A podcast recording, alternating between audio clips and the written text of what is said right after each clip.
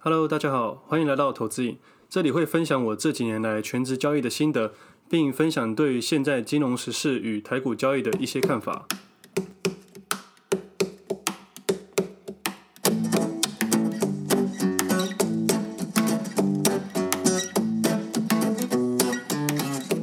今天是八月一号，星期六，我是魏德，这是我第十五集的节目。在开始节目前，我想跟听众们说，我的分享平台还有部落格、FB、IG。还有为了一些不太用 Podcast 的朋友开了一个 YouTube，但是里面只有音档而已啊。但我每个平台都有不同的面向，只要到各平台上面打投资影就可以找到我。今天这集来分享一下我领悟最深的一句话：市场没有新鲜事，但总是会有新鲜人。最后再分享一下台股的一些看法。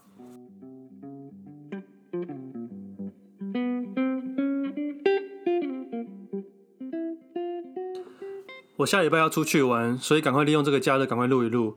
有机会下礼拜可以去潜水。话说我今年因为疫情的关系都还没有潜到水。说到潜水，对我来说也是一个美丽的错误。我当兵的时候是抽到海军，那时候跟我一个大学好兄弟一起同梯到海军。那时候刚好看了 Discovery 的影片，介绍海军的特种部队——水下作业大队。然后我跟我朋友觉得特种部队看起来很屌很帅，我们就相约，如果我们有机会的话，一起去特种部队。那这个特种部队是海军最超的部队，我大概解释一下。呃，如果你们没兴趣，可以直接换下个部分。那如果有兴趣的男生，可以继续听下去，因为其实蛮好玩，而且是蛮特别的。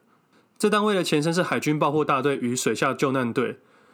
爆破队就是以前打仗要潜水下去搞炸弹的人，水下救难队就是发生重大意外事故的时候要下水去救人的人。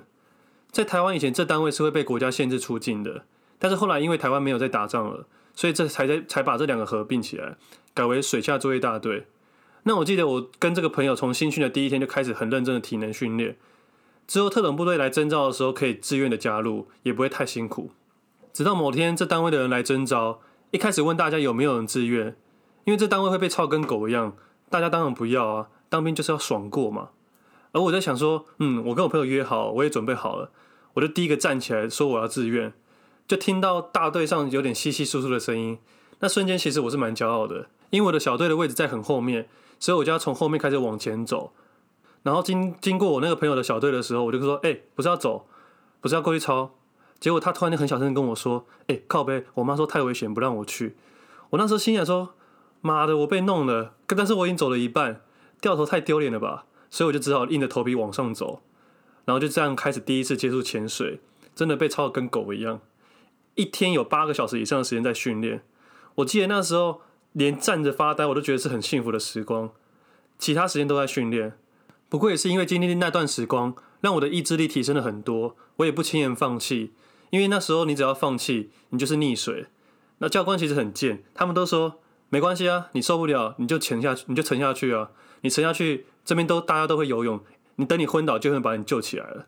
反正经历几个月跟狗一样的训练。但在结训的那一天，我有无比的骄傲跟成就。但这过程虽然有时很痛苦，但是也有开心的地方。不过最后的结果是我非常满意的。不过如果你问我，我有没有想放弃的念头？我在训练的每一天，我都想放弃，但是最后都还是撑过去了。这感觉很像交易。交易的时候，其实有时候你是痛苦的，但是你其实知道，你持之以恒，最后会得到甜美的果实。有时候我在想，我现在的这些交易。会不会是因为过去那段时间训练而来的？而过去那段时间其实是身体上的折磨，那现在的交易算是心灵上的折磨吧。不过只要过了那个坎，你会觉得一切都是值得的。最后结训的时候，我学了很多水下技能，还带着八块腹肌结训。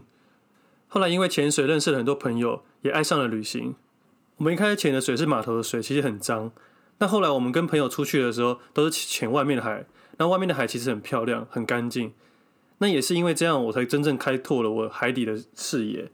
其实海底的世界永远捉摸不定，其实非常像投资市场啊。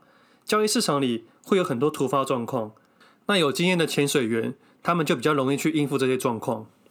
最后，我很谢谢我受训时的教官，他最爱跟我们说的一句话就是“勇敢的跨出第一步”。那我觉得这句话对我这段时间有很大的改变，也对我未来有很大的转变。呃，我录到这边，我想说，如果对水下作业大队有愿景的听众，或者是同单位学长学弟们，可以来我底下留言评价，也可以到我各平台跟我聊天。录完这段，我就在想说，国军会不会来找我业配啊？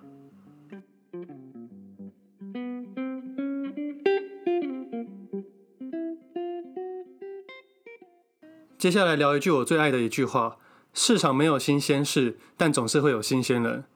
这概念怎么说呢？其实我从小到大就在市场长大的，只不过不是金融市场，是果菜市场。我从四岁开始就在我家附近的市场长大。我妈在市场做生意，所以我的童年就是在市场附近跟一些摊贩，还有附近的小朋友、小猫、小狗一起成长。等到我渐渐懂事了一些的时候，我就开始帮我妈一起做生意，也在市场看见人生的百态。也在做生意的过程中得到很多启发。我举一个例子来说好了，我妈以前是卖衣服的，我都会跟他去批货。当时我很不解的是，批货的成本总是在市价的二分之一左右。我就在想，这些人为什么不搭个车自己来批货商这边拿货就好了？干嘛多花两倍以上的价格去买？后来才了解资讯不对称的问题，客人不知道真实的价格，这跟股市股票市场其实很像。我们这些投资人永远无法知道股价背后的真实价值，只有内部人才会真正知道，而内部人绝对不会轻易的告诉你。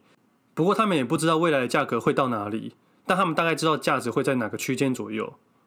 而有一些卖的很贵的商品，但是它的成本价其实很低，让我真的感觉到，其实，在股票市场里面，价值跟价格没有一定的关系。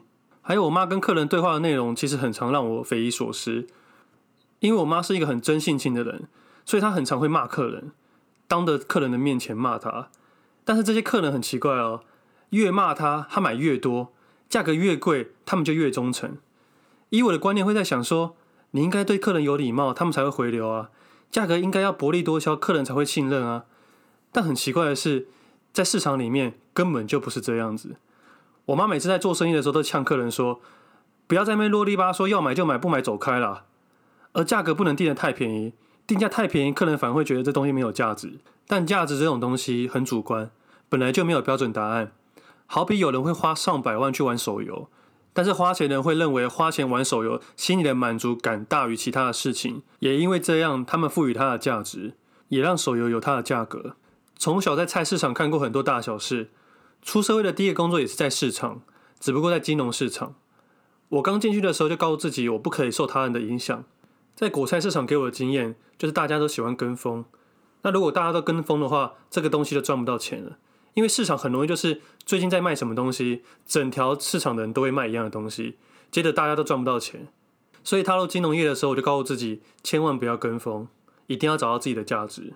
而那个时候的我是一个新鲜人，我很努力的尝试所有新鲜人会做的做法，追踪即时新闻，研究公司财报，跟随筹码大户。钻研技术分析，找寻客户里的交易高手等等。经过几年的洗礼，才让我看清这件事情。那个时候的我就是一个新鲜人，以为这个市场需要一些新鲜事才能赚到钱。但现在的我反而看清这件事情，因为这几年来一直会有新鲜人来请教问题，但问到最后，他们总是做回原本的动作。以前的我希望让他们理解金融的事情，但现在的我反而理解这些人的心情。每个新鲜人进来交易市场，都会认为自己与众不同。可以在金融市场里面创新的走出自己的一条路。人人都想当股神，但股神只有一个。大家都太过于在乎这件事情了。而金融市场就是这样子，历史上没有新鲜事，但是总会有新鲜人来创造新鲜事。提醒听众们，未来的每一步都是自己的路。努力固然很重要，但心态其实更为重要。我们都花太多时间去研究，而忘记花时间去思考了。这几年来，我非常努力。但纳入时间成本的话，总体下来的话，我的绩效比我妈还要不如。我妈在那个年代没念什么书，从国小就要开始在市场里面工作赚钱，也没钱念书。但我妈总是能在关键位置进出。或许是她在菜市场待了三十年，她比我更懂得人性，也比我更懂得耐心的等待时机。这几位提到我妈的例子，不是因为我是妈宝啦，我妈跟我就像朋友一样，会打打闹闹，只不过是她打我，我闹她而已了。她也会跟我讲干话，她讲的干话比我还要多。这集提到我妈，是因为昨天跟她在聊天，她跟我说她接下来要找时机点卖黄金了。我知道黄金现在在高点，但我从来不知道他要买黄金。他总是能在关键点有想法。在三个月前石油跌到负数的隔天，我妈突然打电话给我说她想买石油。我跟她说，在台湾金融市场要交易石油是有点困难，而且基金全部都有失交、有溢价的问题。当我准备跟她解说的时候，她就直接挂我电话。我妈个性就是这样，很直接，她也不懂金融。不过在过去几次，不管是台股、黄金、外汇、石油，她都刚好进出在高低点。我到现在还是没办法理解。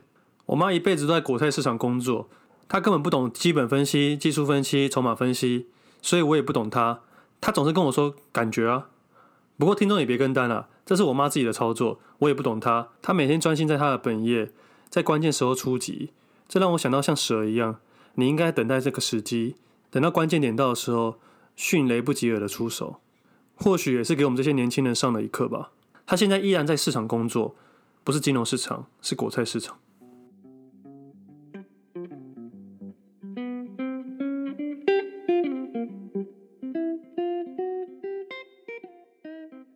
最后来说一下对于台股的看法。我前一集有说尽量别去碰一些东西。在 Facebook 上面也提出来，第一集说的东西去做解释回撤。那现在指数在相对高点没错，但我觉得听众们不用太过于情绪化。指数看起来好像刚过高点，但其实早就过了。我上一集有提出来，或许现在是心理压力大于其他的事情。这几天很震荡，但我其实没有太多的动作。我通常都会在非常震荡的时候，在旁边静静的观察，等到我真的看得懂的时候，我才会切入。现在能提醒听众就是。不要用过去的事情来限制自己的想象空间。投资本来就是一种艺术，艺术是不能被框架给限制住的。这阵子我开始研究一下关于理财的财经平台要怎么操作，也让我思考很久了我们节目的定位。因为我开这个平台本来就想分享一些最真实且有用的东西，但我发现很多财经平台为了符合大众的需求而去做一些大家爱看的，但并不是每个都是有用或每个都是真实的。所以这几天我内心很矛盾，我在想，我要做大家想看的，还是维持自己的初衷？大部分人想看的就是新闻媒体讲的那些，或者是讲讲股票的名词解释。其实这些上网都查得到，或者某些恶心的投顾老师在那边乱推股票，更多的还有收一大堆钱的会员老师在群组里面乱枪打鸟、乱报股票。因为最近有个朋友的朋友刚加入一个社群，收了不少的钱，里面就是推荐一大堆股票，乱枪打鸟的感觉。然后我发现，其实蛮多人都喜欢看这种没营养的东西。有朋友建议我也要跟他们一样去收钱，才能赚很多很多钱。其实我上一集就有点挣扎了，所以才提出资本主义这个社会，只要昧着良心就可以赚很多钱。但是我就是想做那个有良心也可以赚钱的人。最后我决定维持我的初衷，虽然会比较辛苦，但我想做一些我认为对的事情，我会比较开心。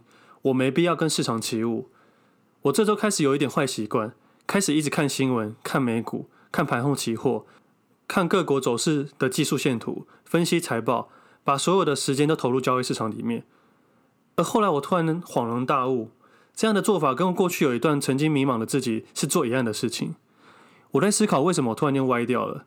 后来后来才想到，原来是因为我想做分享平台，在想如何吸引大众的目光，必须要用这些及时的话题去吸引别人的注目，做一些大家爱看的，才得到流量。